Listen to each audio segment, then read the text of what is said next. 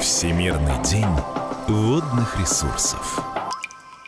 В эфире нашего радиомарафона руководитель Федерального агентства водных ресурсов Дмитрий Кириллов. Дмитрий Михайлович, здравствуйте. Добрый день. Во-первых, с праздником вас, а, со Всемирным днем водных ресурсов, ваш и весь ваш большой коллектив, потому что Спасибо огромное. Работа сейчас, вот что называется, еще чуть-чуть и начнется а, ваша страда, потому что сезон паводков грядет, и всем нам пожелаем, чтобы как можно спокойнее мы его прошли. Абсолютно верно, да, чтобы все было без происшествий. Ну, давайте, собственно, с этого начнем. У нас режим повышенной готовности на водоемах вводится с первым, введен с 1 марта. А какая обстановка сейчас на реках и озерах складывается? Каждый год ближе к весне мы вводим режим повышенной готовности для пропуска половодья, а, обеспечения, собственно говоря, безопасности жизнедеятельности. На сегодняшний день а, все наши крупнейшие водохранилища в европейской части э, страны, в Сибири, на Дальнем Востоке э, сработаны до необходимых отметок и готовы к приему паводковых вод. Э, поэтому ну, мы, как всегда, подготовились, э, никаких масштабных происшествий не ожидаем. Естественно, есть точки напряжения, точки особого внимания наши. Э, это традиционно наши северные территории. Архангельская, Вологодская область, э, Ненецкий автономный округ. Это территории дальневосточные, такие как Магаданская область и Республика Саха-Якутия. Но в этих территориях мы как раз спланировали и проводим работы по ослаблению прочности льда, для недопущения ледовых заторов э, с возможными последствиями затопления. Да? А в каких регионах есть э, опасность подтоплений? Ну, пожалуй, те, которые я назвал, вот именно северо-запад, север нашей страны, да, и Дальний Восток э, частично, и, и Республика Саха-Якутия и Магаданская область. Но ну, на этих территориях вот, ведутся соответствующие превентивные мероприятия. А я правильно понимаю, что за это отвечаете не только вы, но и другие ведомства, и идет такая большая командная работа, и руководство регионов тоже в этом самое активное участие принимает? Конечно, в этом задействовано и наше агентство, и все муниципалитеты, и э, правительство регионов в рамках э, российской системы по предупреждению чрезвычайных ситуаций, и, конечно, наши коллеги из Министерства по чрезвычайным ситуациям. Это все спланированное, скоординированное определенная совместная работа. Вот из, опять же, из даже, наверное, школьных курсов мы знаем, что масштаб, один из, одна из главных, э, один из главных факторов э, того, каким будет паводок, это объем снежных запасов. А вот хочется понять вообще, из чего эти снежные запасы складываются. И вот, например, нам кажется, что в этом году была довольно снежная зима в европейской части России, но не всегда то, что нам кажется, на самом деле так, да, вот в этом году у нас совпадают ощущения с реальностью или, или нет? А, вот нам, как обывателям, кажется, что, скажем, в московском регионе, в центральной части России выпало достаточно много снега, и это нас, условно говоря, приведет к большой воде э, по весне. Но это не совсем так, или, скажем так, не, не всегда так. Во-первых, не, э, не везде по Волге и, и Каме э, снег, снегозапасы такие. Это скорее только на верховьях Волги, вот где мы с вами живем. И притоки э, э, Оки. Вот, по Каме таких снегозапасов не, не отмечается. А потом, опять же, всегда есть вопрос э, трансформации снегозапасов в речной сток. Это зависит и от промерзания почвы, и от интенсивности весны, ну, наступления положительных температур и их фиксации и без перехода на нулевые отметки и ниже.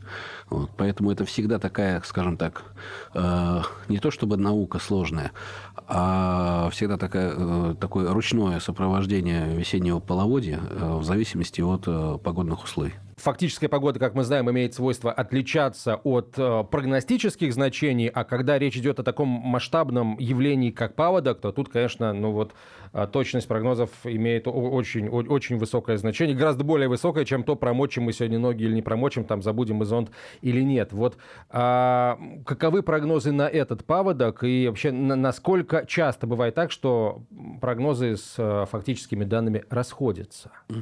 Качество прогноза является является, ну, по сути, имеет ключевое значение для регулирования режима работы водохранилищ. Если мы говорим про центральную Россию, то Волга – это каскад из 11 водохранилищ. А, и для того, чтобы правильно спрогнозировать пропуск половодья, а, нужно иметь надежное прогностическое обеспечение. При этом мы должны понимать, что сверху донизу вода течет порядка двух месяцев в Волге, не меньше. А, поэтому и период прогноза и достоверности данных, он тоже там, трех, должен для нас составлять не менее трех месяцев, для того, чтобы можно было спланировать и принять правильные управленческие решения. Вот. Понятно, что с этим сложности. Вот, с э, таким долгосрочным прогнозом. Э, гидрометслужба умеет предсказывать погоду там, на 3, на 10 дней и так далее. Но прогнозировать э, куда-то далеко, это, конечно, большая сложная научная задача. Вот. И в этих условиях неопределенности мы все живем и вынуждены работать, в том числе определяя режимы наполнения или сработки своих э, водохранилищ. Э, на сегодняшний день нам ясна картина по снегозапасам. Вот. Э, но, как я уже говорил, нам пока непонятно, как, в общем-то, и всем, как будет развиваться, собственно говоря, весенние прогнозы, процессы, когда установятся и какие положительные температуры, будут ли колебания и так далее. Ну, вот с учетом, по большому счету, фактически складывающейся обстановки, вот, и будем э, пропускать весеннее половодье. Но а, еще раз повторю, что водохранилище в любом случае сработано до проектных отметок, и они подготовлены к приему паводковых вод. Поэтому каких-то осложнений мы здесь не ожидаем. Вот водохранилище. На самом деле очень много вопросов к вам, но давайте, знаете, на чем остановимся? А, на водохранилищах и на их роли в, в самых разных процессах. Вот правда ли, что, например, в прошлом году водохранилища спасли юг Российской Федерации от засухи? Э, ну, если коротко, то да. Вот. А действительно, знаете, вот э, как человек же всегда привыкает к хорошему. Это правильно. Вот. Это наша, так сказать, ну, ментальность.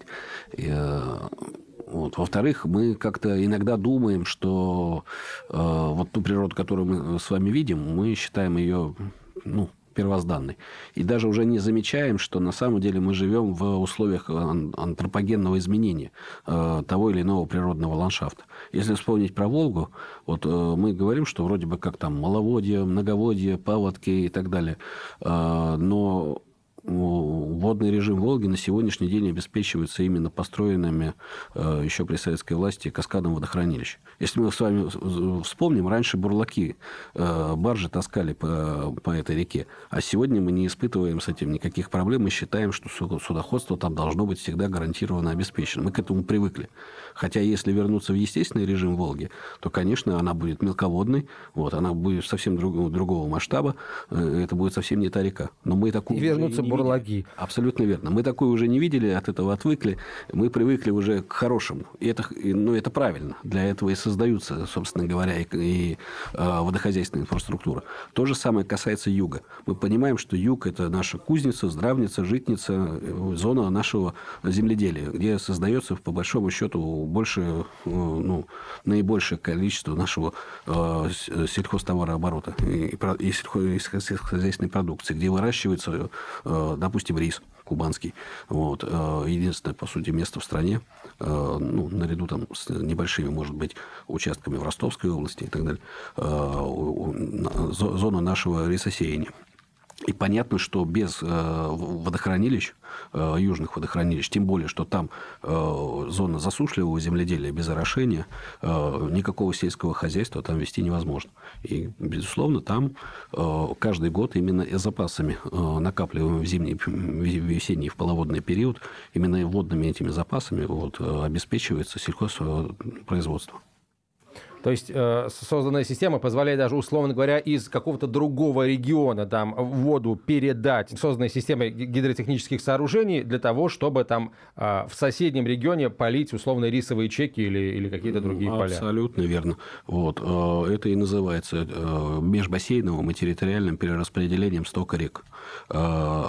Вот если взять Ставропольский край, э, тоже зона активного э, э, развития мелиоративного земледелия, но она существует благодаря перераспределению стока вот, мелиоративным каналом, таким как Большой Ставропольский канал, который перебрасывают рек, водные ресурсы из речных бассейнов Кубани, Терека, Кумы именно на территорию Ставропольского края для того, чтобы на Ставрополе мы могли с вами ну, возделывать землю и выращивать сельхозпродукцию. Дмитрий Михайлович, спасибо вам большое. Еще раз со Всемирным днем водных ресурсов ваш и ваш большой коллектив. От нас всем большой привет и э, спокойного пропуска а, половодья, ну и в дальнейшем спокойного года, который позволит сделать все то, что задумано для сохранения а, нашего водного богатства. Спасибо вам. Дмитрий э, Кириллов, руководитель Росводресурсов, был гостем нашего марафона. Мы наш марафон продолжаем, друзья. И напомню, что мы разыграем и призы, и пригласим вас встать в ряды волонтеров, которые участвуют в акции «Вода России». Не переключайтесь, это радио «Комсомольская правда» и марафон ко Всемирному дню водных ресурсов.